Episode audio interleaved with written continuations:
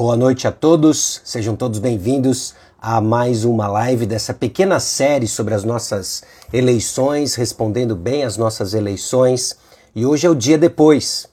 Nós já temos o conhecimento do resultado das urnas e aqui estamos para refletir juntos sobre todo esse processo eleitoral, sobre o que nós aprendemos ou deveríamos aprender como processar todas essas informações e ao mesmo tempo aqui para frustrar você de que é bem possível que eu não vou dar respostas a todas as perguntas que nós temos.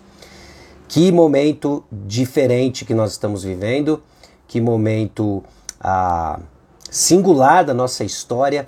Talvez, talvez não, né? Essa foi o processo, essas foram as eleições mais acirradas, mais próximas que nós já enfrentamos e nós temos que processar essas informações, ah, não é? Então, enquanto o pessoal está entrando, eu quero dar a todos a boa noite e saudações ah, para o nosso dia 31 de outubro, o dia depois, juntando os cacos das eleições. Eu quero Antes, assim que a gente começar, né, depois que o pessoal entrar, te dar esse um minutinho, dois minutinhos, eu quero falar um pouquinho sobre o que eu espero cumprir com essa live e o que não é essa live, tá bom?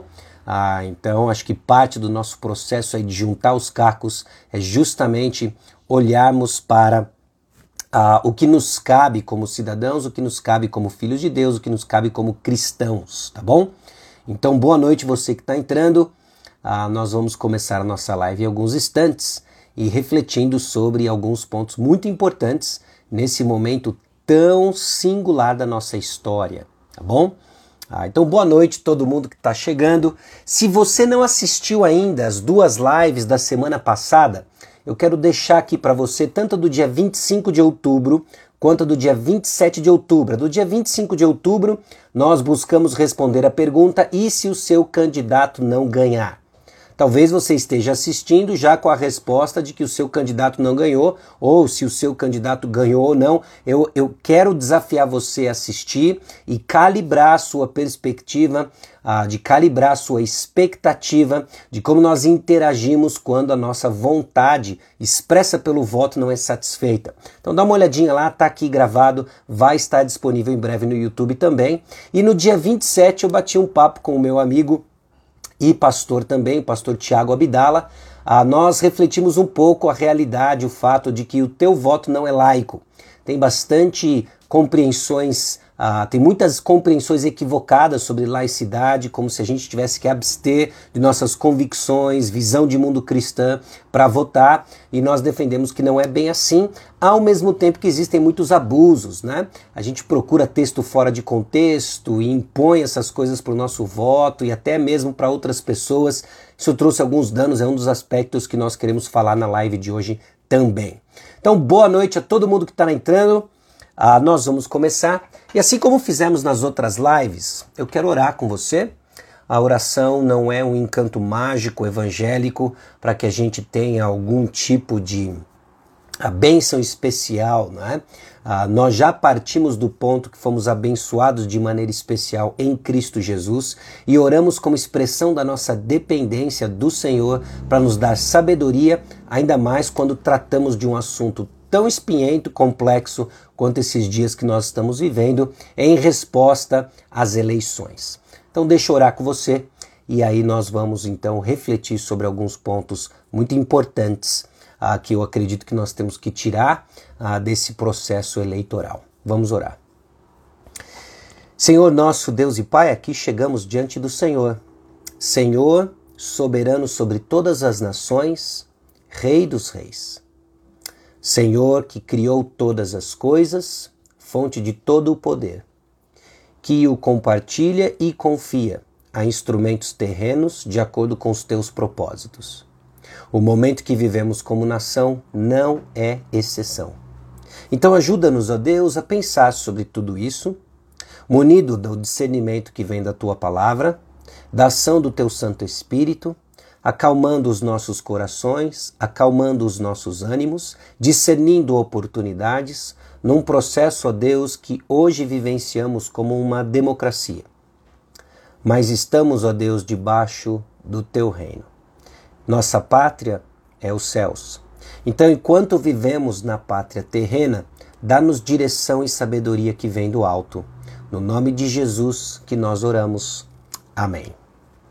Então vamos lá, pessoal. Deixa eu falar alguns pontos importantes para já ajustar suas expectativas conforme nós iniciamos essa terceira live daquilo que se tornou uma pequena série das eleições de 2022, em particular o segundo turno das eleições de 2022. Eu intitulei o dia depois, obviamente o dia depois das apurações, das eleições, e juntando os cacos após as eleições. Esse título eu defini até bem antes do resultado das urnas, já olhando alguns cacos que estão ficando com essas eleições, que eu acredito que você, filho de Deus, precisa refletir. Isso não é uma resposta ao resultado das urnas, isso não é uma alusão à sua esperança eleitoral frustrada. Isso é uma resposta a algumas coisas que precisamos considerar como filhos de Deus diante de um processo eleitoral que transcende o dia de ontem, o 30 de outubro, tá bom? Então é muito importante nós colocarmos isso em perspectiva. Então eu espero que os princípios que nós vamos ver aqui se apliquem a ambos ah, os eleitores, né? Ah, tanto você que votou no candidato X, quanto o candidato Y, quanto você, inclusive, que se absteve ou anulou seu voto. Nós precisamos conversar sobre algumas coisas e eu quero trazer isso à sua reflexão, tá bom? É, eu não sou nenhum cientista político, não sou um articulador político, e eu entendo apenas que nós estamos vivendo um momento que precisamos responder com base na palavra de Deus e diante de circunstâncias que estamos vivendo. Aliás, se tem algo que nós mencionamos, inclusive na live do dia 27, é que hoje nós estamos procurando respostas preso no momento do tempo. Certamente daqui a alguns meses, daqui a alguns anos principalmente, informações vão ser melhor processadas, novas informações vão aparecer que provavelmente vão nos permitir uma leitura diferente. Mas nós estamos presos no tempo, nós estamos presos no ano 2022, preso entre aspas, não é? E temos que responder com fé mediante adiante das informações que nós temos. Então a minha tentativa de oferecer para você esse juntar dos cacos acontece nesse contexto, diante das minhas limitações pessoais, inclusive de análise, mas diante inclusive do que a palavra de Deus nos ensina sobre tantos assuntos e temas que tocam as eleições de 2022. 2022. E em particular, o contexto que eu quero trazer para você é de um deserto. É de um deserto. Nós experimentamos ao longo do mês de outubro um pequeno deserto. Eu digo isso pequeno porque eu vou fazer agora um contraponto com a experiência do povo de Israel de 40 anos no deserto.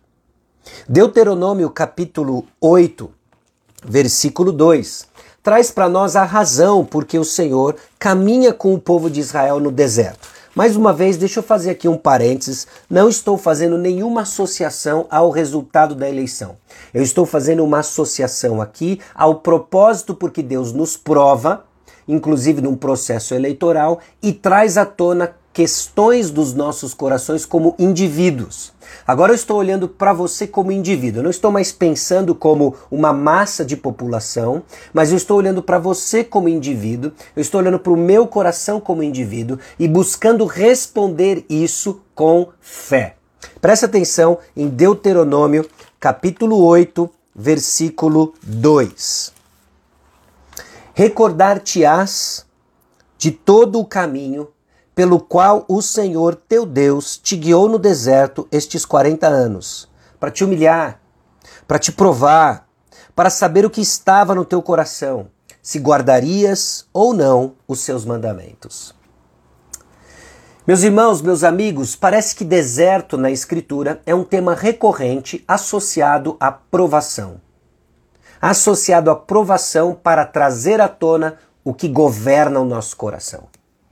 Nesse sentido, eu vejo sim as eleições de 2022 como um deserto que trouxe à tona a fonte da nossa esperança. A resposta certa você já sabe: a nossa esperança é o Senhor. Bendito seja a nação cujo Deus é o Senhor. Nós temos visto isso tantas vezes por aí, em forma de adesivos, em forma de clichês, em forma de posts. Bom, a resposta certa você sabe. Mas deixa eu te fazer uma pergunta. O que este pequeno deserto revelou sobre a resposta real do seu coração? O que este pequeno deserto, e agora culminando com o resultado da eleição, para um grupo em particular, revelou da esperança do seu coração, do meu coração. Sem sombra de dúvidas, existe espaço para tristeza, existe espaço para decepção, no sentido de que há uma razão por que você votou e quem você votou. Você tem valores, você buscou preservá-los e expressou essa busca através do seu voto. Talvez o resultado lhe tenha frustrado e agora você se vê triste. Mas quais são alguns resultados, além de uma tristeza, que começam a sinalizar para nós de que nós não estamos tão dependentes ou nossa esperança não esteja tão ajustada quanto nós achávamos que estava? Quais são alguns sinais que você tem percebido que nós temos coisas para rever como povo de Deus, refletindo política, e eu acredito que eu posso dizer que isso é um pouco novo para o mundo evangélico, para o mundo, para o cristianismo evangélico. Pessoas sempre ambicionaram poder, mas a igreja, neste volume, pensando sua fé, pensando sua fé e as implicações para suas opções políticas ou como pensam política, isso seja um pouco novo, pelo menos nesse vulto e nesse palanque, vamos colocar entre aspas. O que nós aprendemos sobre isso? Nossas reações começam a apontar para nós onde está nossa esperança. Entenda sua emoção, entenda suas reações como um termômetro de onde de fato está a sua esperança. E a maneira como elas são expressas, a maneira como nós articulamos nossas inquietações, nos dão sinais e são portas, janelas preciosas para entender onde de fato reside sua esperança. Eu não estou dizendo com isso de que o crente em Cristo, filho de Deus, está sempre sorrindo mesmo quando não dá. Eu não estou dizendo que não existe espaço para tristeza. Eu estou dizendo que existe uma diferença entre lamento e desespero. Existe uma enorme diferença entre tristeza e falta de esperança, desesperança. E a Bíblia provê para nós reflexões sobre alguns sinais que podem estar apontando para nós de que a nossa a esperança está no lugar errado, de que a nossa expressão de fé através do voto ou até mesmo de a, opinião política está descalibrada. E deixa eu dar para você alguns sinais, deixa eu apontar para você alguns sinais disso e eu espero que você re reflita sobre isso como indivíduo agora, tá bom? Ah, de novo, não sou um cientista político, não sou um articulador, agitador político, eu sou apenas um irmão em Cristo buscando ajudar você a entender onde está a sua esperança, o que o Senhor está trazendo à tona no nosso coração e Ele quer nos ensinar nisso. O momento pode ser sóbrio para muitos dos irmãos, mas deve ser refletido e conduzido pela palavra de Deus. Ok? Sobriedade, sim. Até uma certa tristeza, ok, para alguns. Mas lembre-se, este processo precisa ser conduzido pela palavra de Deus. Assim como a construção do seu voto você buscou fazer assim, agora a reação às urnas também precisa ser assim. Então, abra em Tiago, capítulo 3. Tiago, capítulo 3.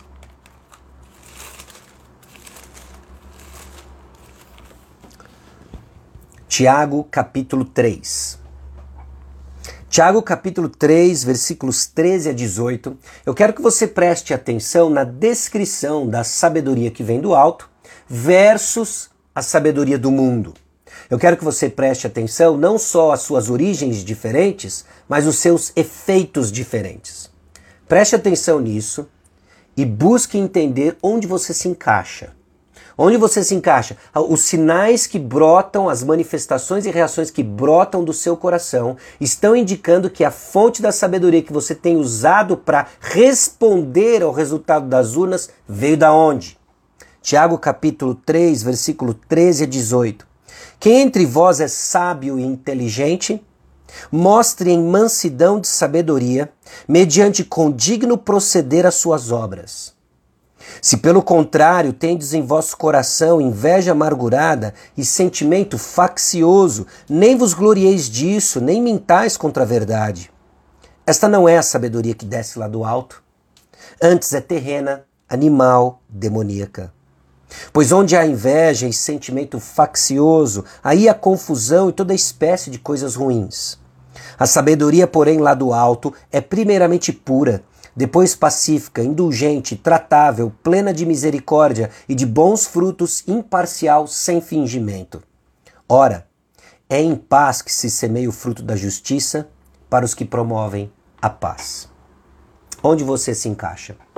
Onde suas reações se encaixam diante da manifestação de duas sabedorias claramente diferentes.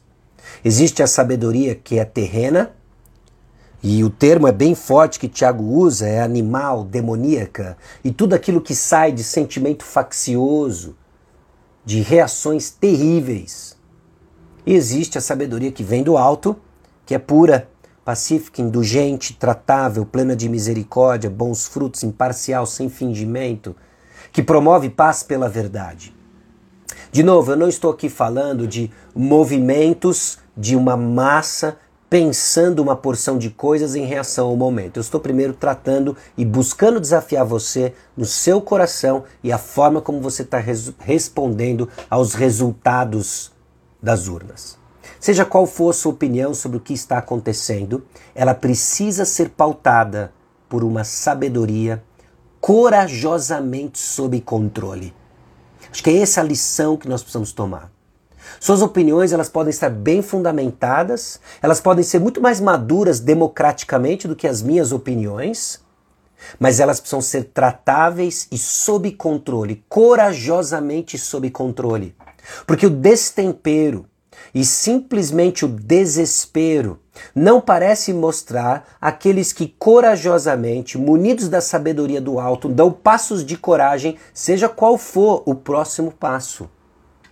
Nós precisamos olhar para o nosso coração e entender que ao longo do mês de outubro, talvez o que nós tenhamos é justamente perdido a sabedoria que vem do alto e entrado muitas vezes em sentimentos facciosos e dado respostas que muitas vezes apontam para muito mais a mesma natureza do que uma natureza diferente.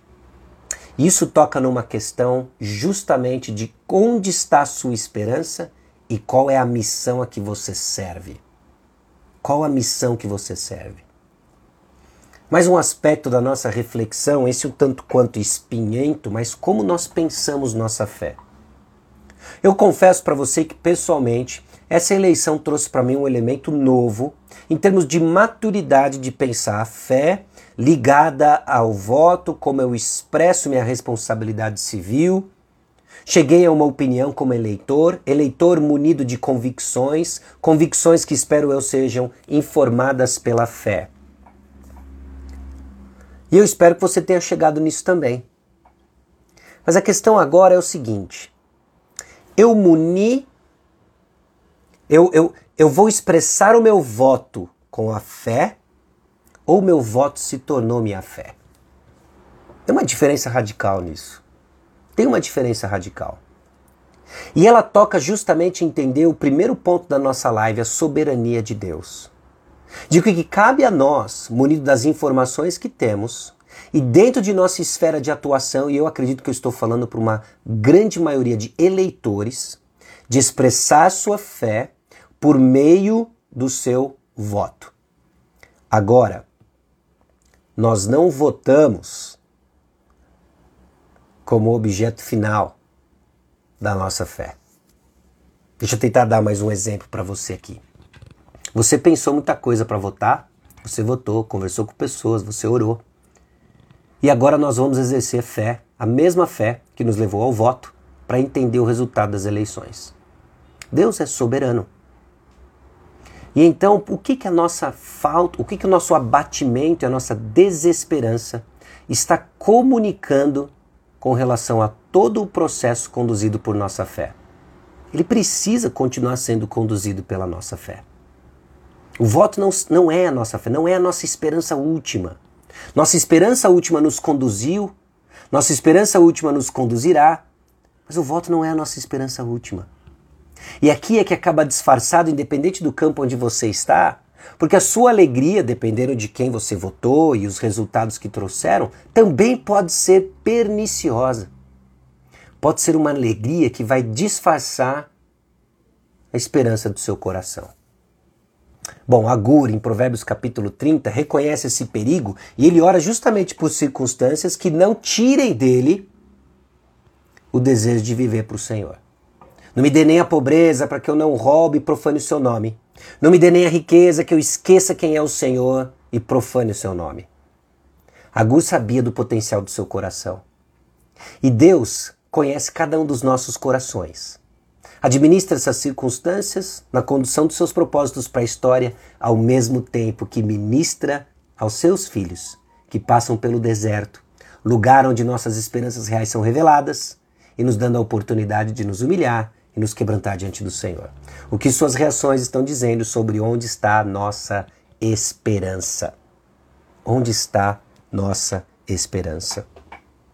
Talvez nós tenhamos uh, usado nossa fé de uma maneira equivocada, usando textos fora de contexto e tentando construir algumas, uh, usando promessas que não foram, que, que não foram dadas para nós e, e tentando construir todo um pensamento, um castelo de cartas que ruiu diante do resultado das urnas.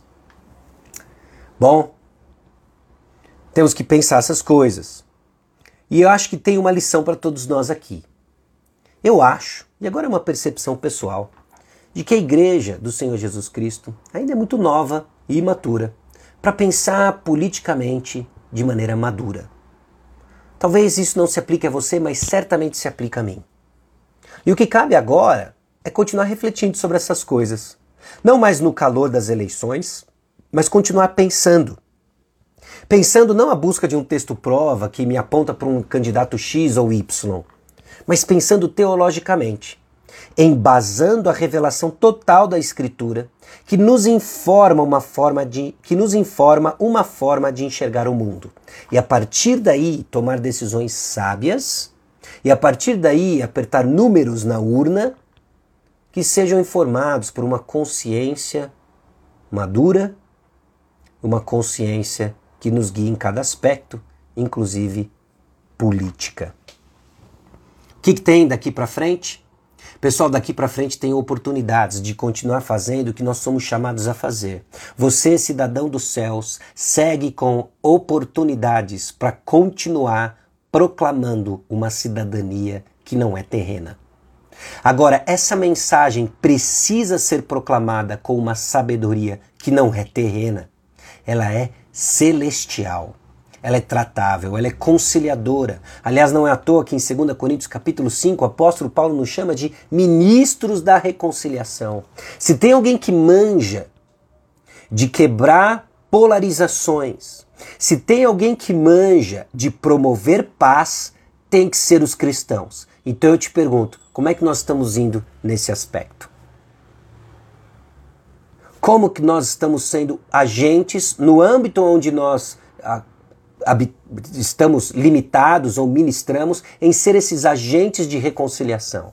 Nossas redes sociais, elas estão direcionadas para esse propósito.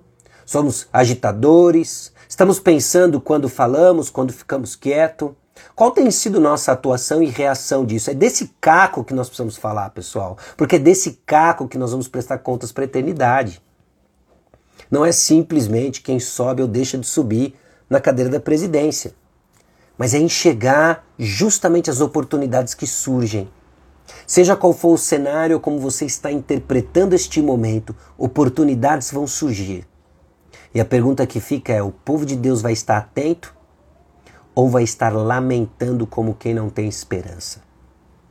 Porque o nosso governante é Jesus Cristo. Segue no trono, segue soberano, no mandato perpétuo, eterno, até a consumação dos séculos. Nós podemos olhar com esperança. Nós podemos olhar com esperança e saber qual reino de fato nós somos chamados a edificar. Seja um cidadão responsável, pense politicamente informado pela sua fé, mas não se esqueça a sua verdadeira cidadania e as oportunidades que estão se armando e chegando para nós numa perspectiva que só o Deus soberano conhece, sabe e está planejando e planejou para que vivêssemos no dia chamado hoje, 31 de outubro.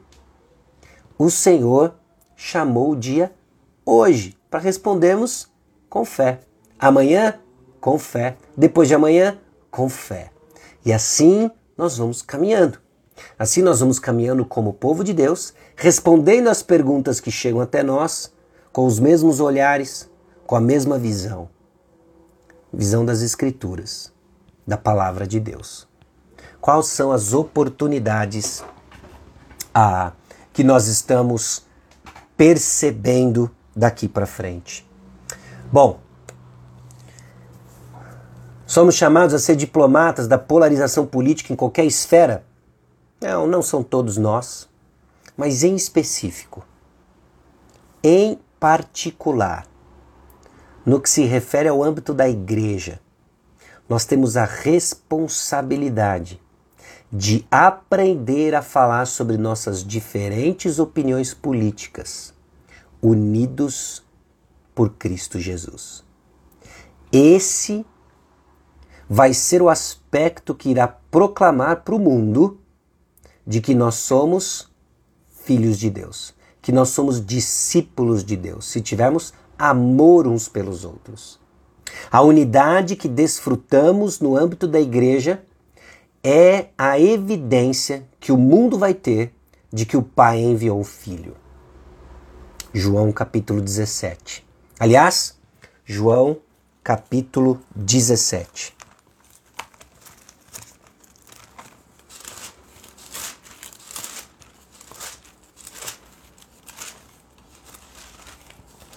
João capítulo 17, versículos 20 a 23.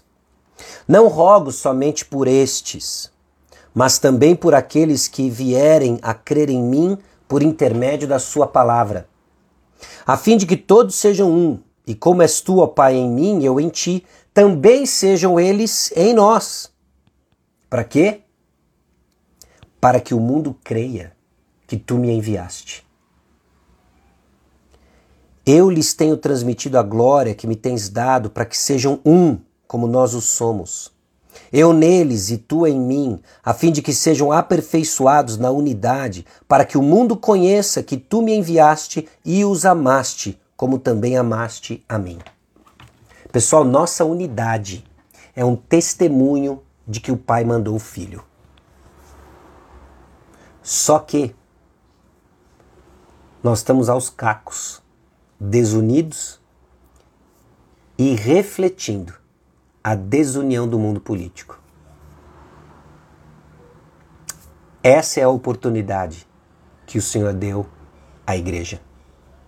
Não, mas os assuntos são pertinentes, são super pertinentes e importantes. E devem ser conversados ao redor de um pressuposto fundamental para a unidade da igreja: o Evangelho. Não vamos confundir o Evangelho com a política mas vamos conversar sobre política à luz do Evangelho. E não só no seu conteúdo, mas na sabedoria que vem do alto. Ela é tratável, ela promove paz. Que esses indicadores começam a trazer à tona o que precisa ser revelado sobre a fonte da nossa esperança. Que esse mini deserto comece a aparecer aquilo que o Senhor quer de fato tratar nos nossos corações. Porque ele não só conduz a história, mas ele muda a tua história. Sim, Deus conduz a história, nada foge do controle. Deus está mudando a tua história. Então é hora simplesmente de olhar para o que a palavra de Deus diz, sonda sobre nossas esperanças e vamos responder aos próximos dias, semanas, meses e anos crescendo não só numa consciência política, muito mais importante que isso, mas na expressão de uma cidadania celestial que vai promover a unidade da igreja ao redor do verdadeiro evangelho. Que se houver divisões, que sejam porque estamos com o estandarte da verdade, a palavra de Deus, o evangelho, a saber que Jesus Cristo morreu por causa dos nossos pecados, ressuscitou ao terceiro dia e voltará. Esse é o evangelho o evangelho claro do Senhor Jesus Cristo, a remissão dos pecados, através do qual nós temos reconciliação com Deus. Por quê? Porque somos pecadores, separados de Deus, o salário do pecado é a morte e carecemos de Cristo Jesus. Se nos perdemos nisso, realmente a igreja vai bater cabeça. E o mundo vai olhar para a desunião da igreja, ainda confuso da mensagem que desesperadamente precisam da verdadeira esperança que conquista o medo, pavor da morte, chama-se Jesus Cristo. Amém? Então, meu povo, meus irmãos, meus amigos, nós temos muito que aprender ainda. Não fiquemos amedrontados das lições que ainda temos que aprender das que estamos aprendendo. Mas vamos nos apropriar individualmente dessas verdades. Mudar nosso trato com pessoas que precisam conhecer gente que trata quem pensa diferente com a sabedoria do alto. Não vamos confundir a guerra, não vamos confundir a batalha, não vamos confundir o inimigo. Entenda qual é a nossa batalha. Não é contra carne e sangue, mas principados e potestades. E se a batalha é espiritual, as armas não são as urnas, as armas são espirituais. Eu acho que em algum momento a gente confundiu, achou que ia vencer uma batalha espiritual com urnas. Nós não votamos por causa disso. Nós votamos como cidadãos da terra, exercendo nossas responsabilidades civis, informados pela realidade celestial. Mas a verdadeira arma é espiritual. Então, eu espero que de alguma forma isso lhe encoraje, eu espero que de alguma forma isso venha corrigir rotas, aparar arestas. Mais uma vez repito, são reflexões dentro de um contexto, de um tempo. Novas informações virão nos próximos dias, muita coisa nós vamos sedimentar nos próximos dias, e assim nós vamos crescendo. Nós vamos crescendo como povo de Deus, atento às reais oportunidades. Não é tomar um poder, não é eleger um candidato preferido. As nossas oportunidades têm a ver com a pátria celestial. Não vamos perder isso de vista. Ok?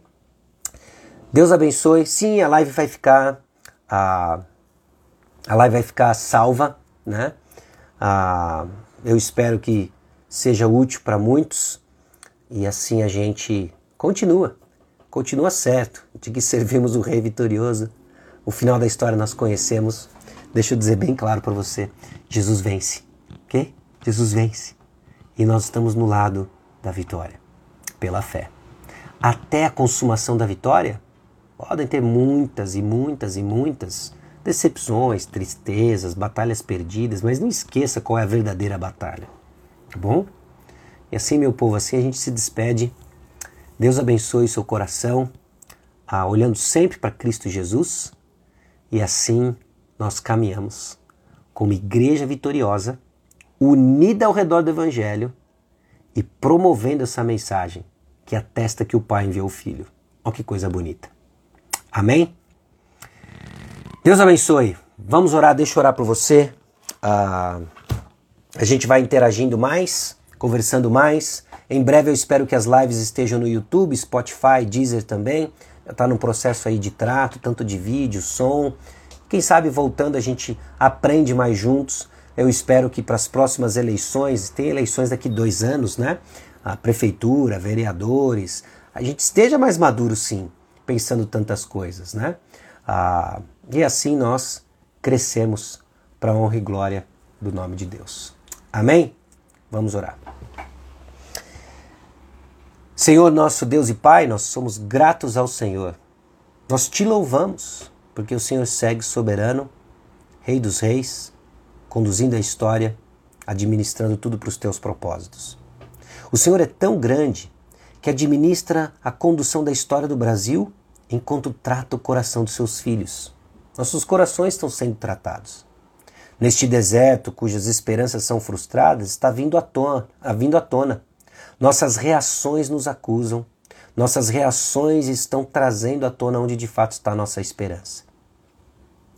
E queremos mais uma vez olhar para o Senhor e depositar nossa confiança no Senhor e respondendo com a sabedoria que vem do alto, que ela é tratável, ela dialoga, ela conversa. Ela é verdadeiramente corajosa quando é colocada no Senhor. Não é simplesmente ser uma fala suave, doce, fingida. Não é isso. Mas é força sob controle, porque a nossa esperança está no lugar certo.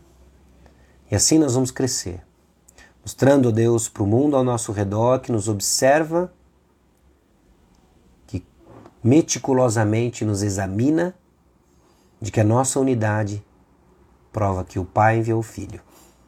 E assim o mundo saberá que o Rei dos Reis tem um nome: é Jesus Cristo. Que é no nome dele que nós oramos. Amém. Deus abençoe, Deus abençoe seu coração, Deus abençoe sua vida, sua igreja, sua família. E aqui nós continuamos comunicando verdades eternas que transformam nossa experiência temporal.